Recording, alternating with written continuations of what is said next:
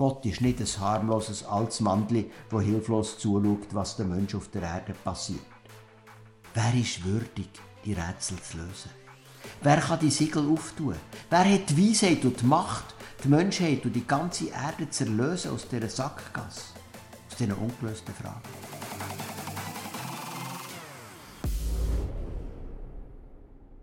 Hey, schön, dass wir wieder zusammen sind und weiter können lesen in der Offenbarung. Heute lesen wir Kapitel 4 und 5 von der Offenbarung. Und vielleicht besinnst du dich noch vom Anfang, vom Ablauf, dass das Bild war mit den schwarzen Teilen im Ablauf, mit den blauen und mit den roten Teilen, also die Ereignisse auf der Erde, die verfolgte Gemeinde und wie der Satan wirkt und wie er dem Schluss überwunden wird. Nachher die blauen Teile, der Blick in den Himmel und die roten Teile, die Gerichtswellen und das Gericht von Gott, das Endgericht auch. Genau. Und heute kommen wir jetzt zum ersten von diesen blauen Teilen. Heute gibt es einen Blick in den Thronsaal von Gott, den Himmel. Vielleicht geht es dir manchmal schon so wie den ersten Christen, die die Offenbarung als Brief bekommen Vielleicht geht es dir manchmal schon so, wie du in die Welt schaust, ein mega Durcheinander, ein Unrecht, sind tausend Fragen und Probleme. Und vielleicht auch im eigenen Leben hast du nicht mehr den Durchblick und sagst, wer sieht da überhaupt noch durch? Und heute schauen wir zusammen in den Thronsaal von Gott. Gott hat den Durchblick. Durch eine offene Tür schaut der Johannes mit gewaltigen Bildern direkt in den Himmel. Schauen wir mal, was er versteht beim Hören, ohne dass ich noch etwas erkläre. Eins ist sicher, da geht die Post ab, wenn wir in den Himmel schauen. Es wird regiert. Und ich werde noch beten. Heiliger Geist, ich danke dir, dass wir jetzt einen Blick in die Welt von Gott, in die Herrlichkeit vom Himmel dürfen tun. Wir einfachen Menschen. Aber jetzt können wir das schauen, deine Schönheit und Größe. Heiliger Geist, hilf uns jetzt das zu verstehen und wir hören. Amen. Und wenn ich jetzt den Text vom Kapitel 4 vorlese, dann tut er entweder zum Beispiel die Augen zu und das Bild innerlich sehen. Vielleicht wollt er aber auch die Augen offen haben und das Bild zeichnen. Dann hat er noch ein bisschen Papier und etwas zum Zeichnen von euch. Wenn ihr den Text gehört habt, dann drückt auf Pause und sagt einander mal, was ihr verstanden habt und was ihr für Fragen habt. Danach sah ich und siehe, eine Tür war aufgetan im Himmel, und die erste Stimme, die ich mit mir hatte reden hören wie eine Posaune, die sprach Steig herauf, ich will dir zeigen, was nach diesem geschehen soll. Und alsbald wurde ich vom Geist ergriffen, und siehe, ein Thron stand im Himmel, und auf dem Thron saß einer. Und der da saß, war anzusehen wie der Stein Jaspis und Sarder. Und ein Regenbogen war um den Thron anzusehen wie ein Smaragd. Und um den Thron waren 24 Throne, und auf den Thronen saßen 24 Älteste mit weißen Kleidern angetan und hatten auf ihren Häuptern goldene Kronen. Und von dem Thron gingen aus Blitze, Stimmen und Donner, und sieben Fackeln mit Feuer brannten vor dem Thron, das sind die sieben Geister Gottes.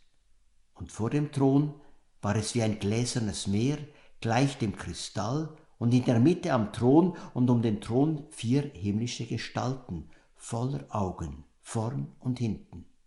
Und die erste Gestalt war gleich einem Löwen, und die zweite Gestalt war gleich einem Stier, und die dritte Gestalt hatte ein Antlitz wie ein Mensch, und die vierte Gestalt war gleich einem fliegenden Adler und eine jede der vier Gestalten hatte sechs Flügel und sie waren außen und innen voller Augen und sie hatten keine Ruhe Tag und Nacht und sprachen, Heilig, heilig, heilig ist Gott der Herr, der Allmächtige, der da war und der da ist und der da kommt.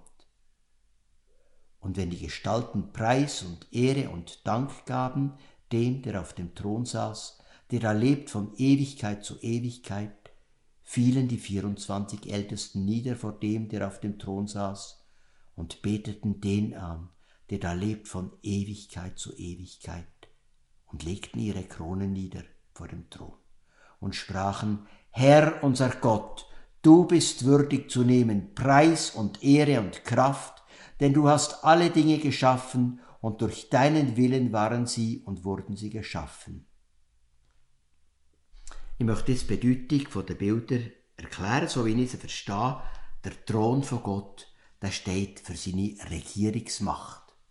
Unsere Bundesrätinnen und Bundesräte haben nur einen besseren Bürostuhl, das ist recht so. Aber wer Herrscher ist, wirklich Herrscher, der sitzt auf einem Thron. Eins ist sicher, in unserer Welt herrscht nicht das Chaos, es wird regiert. Gott sitzt auf dem Thron. Das sagt das Bild. Und Gott wird so diskret wie immer in der Bibel nicht beschrieben. Es heißt nur einer. Es steht da, Gott sei wie zwei Edelsteine.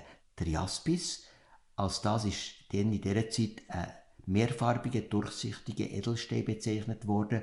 Der Sarder oder Karneolstein ist ein feurig roter Stein. Es kann sein, dass mit diesen zwei Edelsteinen gesagt wird, Gott gleicht einerseits dem ganz klaren Stein, er ist total Wahrheit, Gerechtigkeit. Und andererseits ist er, so wie der feurig Rotstein, Gott ist totale Liebe. Sein Herz brennt für alle seine Geschöpfe. Ein Regenbogen über dem Thron, grün wie der Edelstein Smaragd, das wird in Wahrheit und Liebe regiert unter dem Regenbogen. Der grüne Regenbogen um Gottes Thron, der bedeutet die Farbe grün, steht in Offenbarung für die Erde, die Natur, wo Gott sehr am Herz ist. Der Regenbogen erinnert an Noah-Bund, wo Gott ja seine Liebe zur ganzen Schöpfung ausdrückt, nach der Sintflut. Auf 24 Thronen sitzen die zwölf Vertreter der Stämme vom Alten Testament und die zwölf Apostel vom Neuen Testament. Also Israel und wir Christen, wir gehören auch im Himmel zusammen, beide sind vor dem Thron von Gott. Blitze, Stimme und Donner gehen vom Thron aus, es sind Zeichen, da wird regiert. Gewaltig und mächtig wird regiert. Das ist Power. Gott ist nicht ein harmloses Altsmandli, wo hilflos zuschaut, was der Mensch auf der Erde passiert. Die sieben Fackeln, das bedeutet sieben Geister von Gott, also der Heilige Geist. Zahl sieben ist Gottes Zahl. Mir gefällt ganz besonders das Bild vom glasigen Meer, das gläserne Meer, gleich wie ein Kristall. Es bedeutet das Völkermeer.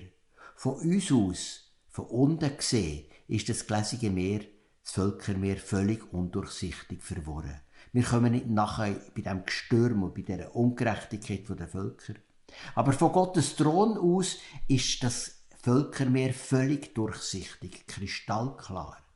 Das Bild berührt mich, viel, wo wir heute nicht verstehen von unten rauf, ist von Gott völlig klar. Es wird regiert. Was die vier Wesen vor dem Thron von Gott betrifft, gibt es verschiedene Auslegungen. Die, die mir am meisten einleuchten, sind, dass das vier Cherubime heisst grosse Engel sind. Sie sind beschrieben wie im Jesaja bis ihre Berufung in Kapitel 6. Voll Augen heisst das. Sie sehen alles. Jeder von diesen Engeln hat sechs Flügel, sie sind total beweglich. Viele Ausleger denken, dass die vier Tiere oder Figuren Repräsentanten der ganzen Schöpfung sind.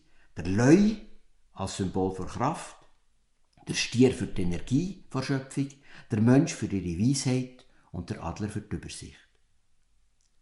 Die Krone, die die Ältesten tragen und nachher ablegen, das erinnert mich an das Wort von Paulus, wo vor seinem Sterben hat gesagt, nun liegt für mich bereit die Krone der Gerechtigkeit, die mir der Herr, der gerechte Richter, an jenem Tage geben wird. Im Himmel bei Gott schenkt Gott jedem von uns denn noch eine Krone. Gott schenkt uns einerseits gratis das ewige Leben, wenn wir die Lösung durch Jesus annehmen. Dazu aber schenkt er jedem von uns noch eine Krone, einen Siegeskranz, für all die Liebe, die wir auf dieser Erde verschenkt haben. Für all die Hingabe, für alles, was wir für ihn erlitten haben. Dann werden ein paar unter uns gewaltige Kronen bekommen, wunderschön glitzernd, andere ein herziges, kleines, unscheinbares Krönli. Aber wir werden es im Himmel nicht mehr vergleichen. Wenn ich ein kleines Krönli bekomme, staune ich einfach und freue mich, wenn zum Beispiel die ganz unscheinbare Frau, wo Jesus so treu nachgefolgt ist, wie die prächtige Krone trägt. Keine wird eifersüchtig sein vor Gott auf die Krone, auf den Siegeskranz, wo Gott dem anderen gibt. Weil wir schauen dann ganz auf Gott wir werden alle unsere grossen und kleinen Krönchen abziehen und ihn anbeten. Genau. Ein unbeschreiblicher Lobpreis geht ab im Himmel. Stell dir mal vor, wenn du und ich einmal vor dem Thron von Gott stehen, dann können wir nur staunend auf die Knie gehen und Gott anbeten. ich selber habe so wunderbare Momente von Worship schon erlebt. Und ich sehe mich gern wieder mit Leuten zusammen zu sein, die Gott anbeten. Aber das wird dann noch unbeschreiblich schöner sein. Interessant ist am Schluss von Kapitel 4 die Formulierung in Vers 11. Es ist nämlich wörtlich der Satz, wo verlangt ist worden, dass man der Kaiser, der Domitian, hat angebetet. Dem Kaiser hat Römer nämlich müssen sagen, Herr, unser Gott, du bist würdig zu nehmen Preis und Ehre und Kraft. Und die, die die Offenbarung gehört, die haben natürlich gemerkt, das ist ja genau das Wort, wo der Schurk von römischem Kaiser muss angebetet werden. Und jetzt hören sie, der Einzige, den man so darf anbeten, das ist unser lebendiger Gott. So weit zu den Bildern in Kapitel 4. Hat echt jemand von euch das gezeichnet? Drückt jetzt gerade auf die Pausentaste und tauscht aus, was euch an dem Kapitel 4, an dem Blick in den Himmel besonders berührt.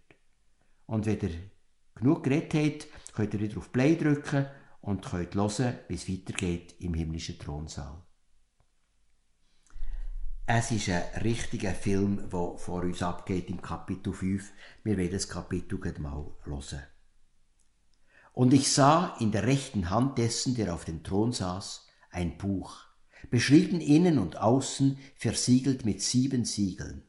Und ich sah einen starken Engel, der rief mit großer Stimme, wer ist würdig, das Buch aufzutun und seine Siegel zu brechen? Und niemand, weder im Himmel noch auf Erden noch unter der Erde, konnte das Buch auftun und hineinsehen. Und ich weinte sehr, weil niemand für würdig befunden wurde, das Buch aufzutun und hineinzusehen. Und einer von den Ältesten spricht zu mir, Weine nicht, Siehe, es hat überwunden der Löwe aus dem Stamm Juda, die Wurzel Davids, aufzutun das Buch und seine sieben Siegel. Und ich sah mitten zwischen dem Thron und den vier Gestalten und mitten unter den Ältesten ein Lamm stehen, wie geschlachtet. Es hatte sieben Hörner und sieben Augen, das sind die sieben Geister Gottes, gesandt in alle Lande. Und es kam und nahm das Buch aus der rechten Hand dessen, der auf dem Thron saß, und als es das Buch nahm, da fielen die vier Gestalten und die vierundzwanzig Ältesten nieder vor dem Lamm, und ein jeder hatte eine Harfe und goldene Schalen voll Räucherwerk, das sind die Gebete der Heiligen. Und sie sangen ein neues Lied. Du bist würdig zu nehmen das Buch und aufzutun seine Siegel, denn du bist geschlachtet und hast mit deinem Blut Menschen für Gott erkauft, aus allen Stämmen und Sprachen und Völkern und Nationen, und hast sie unserem Gott zu Königen und Priestern gemacht, und sie werden herrschen auf Erden. Und ich sah und ich hörte eine Stimme vieler Engel um den Thron und um die Gestalten und um die Ältesten her, und ihre Zahl war viel tausendmal tausend und die sprachen mit großer Stimme, das Lamm, das geschlachtet ist, ist würdig zu nehmen, Kraft und Reichtum und Weisheit und Stärke und Ehre und Preis und Lob. Und jedes Geschöpf, das im Himmel ist und auf Erden und unter der Erde und auf dem Meer und alles, was darin ist, hörte ich sagen, dem, der auf dem Thron sitzt und dem Lamm sei Lob und Ehre und Preis und Gewalt von Ewigkeit zu Ewigkeit. Und die vier Gestalten sprachen Amen. Und die Ältesten fielen nieder und beteten an. Ein richtiger Film ist das, was da vor uns abgeht, wenn wir weiter schauen, was in der Welt von Gott im Himmel passiert. Aufs Mal merken wir, dass in rechter Hand von Gott ein Buch, eine Schriftrolle ist, siebenfach versiegelt. Es ist so, wir haben bei uns ja auch den Ausspruch, wenn wir etwas nicht verstehen, sagen wir, das ist für mich ein Buch mit sieben Siegeln. Früher sind wichtige Botschaften mit einem Siegel versehen worden, für das nur der sie lesen kann, was für sie bestimmt ist. Ich habe mich gefragt, was steht da in diesem Buch? Was für Geheimnisse, die nur Gott kennt? Offenbar sind es die grössten Geheimnisse, die uns Menschen beschäftigen können. Was steht da drin? Meine Meinung ist, da drin steht Welträtsel. Der Ernst Haeckel, ein Wissenschaftler vor 150 Jahren, hat ein Buch geschrieben, Die Welträtsel. Und hat erklärt, dass wir Menschen mit der Naturwissenschaft jetzt den Ball alle Rätsel lösen können. Was für ein Irrtum. Aber ich glaube tatsächlich, dass in dem Buch im Himmel steht Antworten zu allen Welträtseln. Zum Beispiel die Rätsel, wo man nicht versteht, viele Sachen, angefangen bei der Tatsache, dass so viel Ungerechtigkeit herrscht. Krieg, Gemeinheit, Korruption. Kinder und Frauen und Männer, die verhungern, kaputt gemacht werden, ihre Würde zertrampelt wird. Naturkatastrophen, Seuchen, unermessliches Leid. Dazu all die Rätsel, die die Wissenschaft sich abmüht. Wie ist das Universum entstanden? Können wir die Umwelt retten von uns selber? Und je mehr das die Wissenschaft herausfindet, desto mehr neue Fragen und Rätsel tauchen auf. Und jetzt erleben wir in dem Kapitel 5 einen speziellen Moment im Himmel. Zmitz im göttlichen Thronsaal kommt die Frage auf, wer ist würdig, die Rätsel zu lösen? Wer kann die Siegel auftun? Wer hat die Weisheit und die Macht, die Menschheit und die ganze Erde zu erlösen aus dieser Sackgasse, aus diesen ungelösten Fragen? Der Johannes, der das sieht und miterlebt, spürt in sich selber den Schmerz von dieser Frage. Gibt es denn niemanden, der helfen kann? Gibt es keinen Herrscher auf der Erde, kein Wissenschaftler, kein Nobelpreisträger, keinen aus all den Religionen und Philosophien der Welt? Der Johannes spürt den Schmerz und briegt. In diesen Tränen liegt die Hilflosigkeit vom ernsten Wissenschaftler vor diesen Fragen, genauso wie die Tränen von einem Kind, das Hunger hat. Ist denn niemand, der helfen kann? Für das Kapitel 5 in seiner Teufel zu verstehen, müssen wir zuallererst das Gewicht von dieser Ausweglosigkeit, die sogar im Himmel zu spüren ist, begreifen. Es ist die Sicht, dass alle Versuche der Menschen, all seine intelligenten, grossartigen Heilsversprechen, zu nichts helfen. Wer ist würdig, das Buch aufzutun und seine Siegel zu brechen? Und dann explodiert eine Freude, eine Botschaft. Jesus, Jesus kann das Buch von der sieben, sieben Siegel auftun. Eine Botschaft, Jesus. Jesus ist die Antwort auf alle die Welträtsel. Er ist stark wie ein Löwe und geduldig und sanft wie ein Lamm. Er hat alles dreht, wie ein Lamm. Jesaja 53 steht, er hat unsere Krankheit und Schmerzen dreht. Er hat den Tod überwunden in der Kraft von einem Leu. Das kreuzigte Lamm hat sieben Hörner. Das Horn ist Zeichen vor Macht. Sieben ist Gottes Zahl. Sieben Augen hat das Lamm. Das heisst, Jesus, der gekreuzigt und auferstanden, er hat einen totalen Durchblick im Heiligen Geist. Jesus ist ein besonderes Lamm, ein Powerlamm mit sieben Hörnern und sieben Augen. Und jetzt geht noch eine die Anbetung los. In Kapitel 4 wird Gott der Schöpfer und Vater anbetet. In Kapitel 5 Jesus Christus der Sohn. Das ist noch eine Steigerung vor Anbetung. So eine Freude. Es gibt drei Anbetungswellen. Die 24 Ältesten zusammen mit den vier Gestalten. Nachher viele Millionen von Engeln und schließlich alle Geschöpfe vom Universum. Vielleicht kennst du solche gewaltige Lobpreislieder, hast schon erlebt, das Lob von Jesus Christus so schön, so gewaltig und du bist da mit drin und möchtest, dass es nie aufhört. Ich habe schon solche Lobpreiszeiten erlebt. Das ist so schön. Und ist dir das Detail aufgefallen, in der ersten Anbetungswelle bei den Ältesten und Gestalten, da sind meine und deine Gebete drin. Goldige Schale mit Räucherwerk, das heisst, wenn wir hier auf der Erde beten, dann bleiben unsere Gebete, unser Lobpreis nicht an der Tille hängen. Nein, sie gehen direkt vor den Thron von Gott und vor das Lamm. Und noch etwas wird über dich und mich da ausgesagt, wenn wir die Lösung von Jesus angenommen haben, schenkt er uns schon heute auf der Erde Vollmacht, in seiner Kraft Könige und Priester zu sein. Schon hier unten, mit in unserem nicht so einfachen Alltag, wir sind nicht arme Würstchen, wir sind nicht irgendwelchen Umständen und Diktatoren, schwierigen Leuten ausgeliefert. Nein, du und ich, wir haben durch Jesus, durch das Lamm von Gott, schon heute Vollmacht. Könige, Priester. Du hast mit deinem Blut Menschen für Gott erkauft, aus allen Stämmen und Sprachen und Völkern und Nationen, und hast sie unserem Gott zu Königen und Priestern gemacht, und wir werden herrschen auf Erden.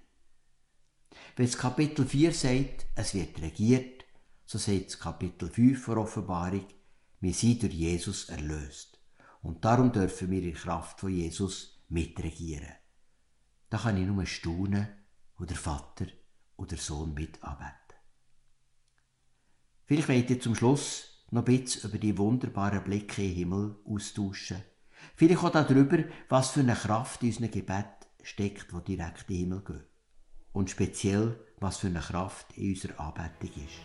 Was für eine Würde und Vollmacht uns Jesus Christus durch sein Kreuz und die Auferstehung geschenkt hat. Und vielleicht schließt ihr uns zusammen ab mit der Zeit vor Anbetung und vom Lobpreis.